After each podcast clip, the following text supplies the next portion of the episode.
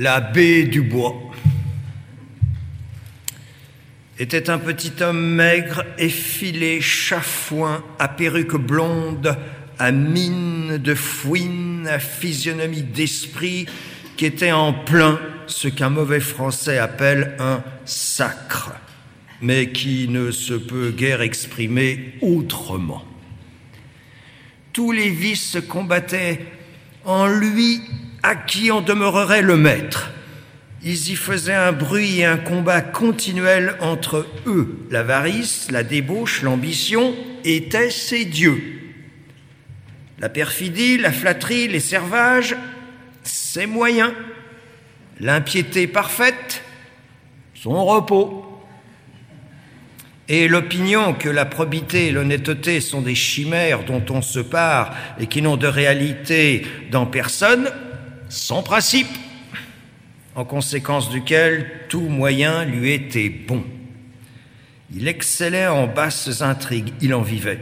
Il ne pouvait s'en passer, mais toujours avec un but où toutes ses démarches tendaient, avec une patience qui n'avait de terme que le succès, ou la démonstration réitérée de n'y pouvoir arriver, à moins que, cheminant ainsi dans la profondeur et les ténèbres, il ne vit jour à mieux en ouvrant un autre boyau.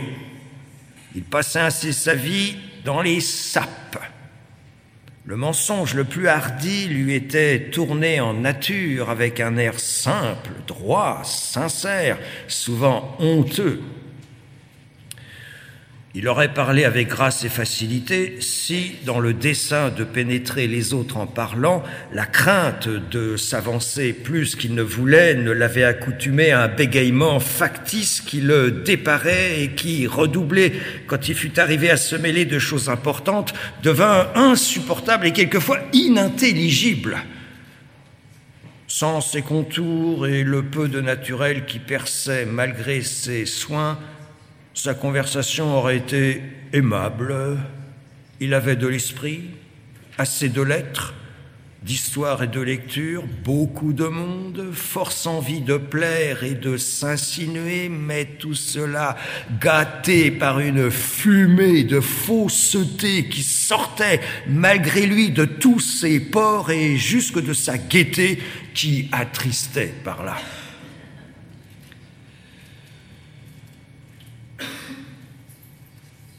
Méchant d'ailleurs avec réflexion et par nature et par raisonnement traître et ingrat, maître expert aux compositions des plus grandes noirceurs, effronté à faire peur étant pris sur le fait, désirant tout, enviant tout et voulant toutes les dépouilles, on connut après.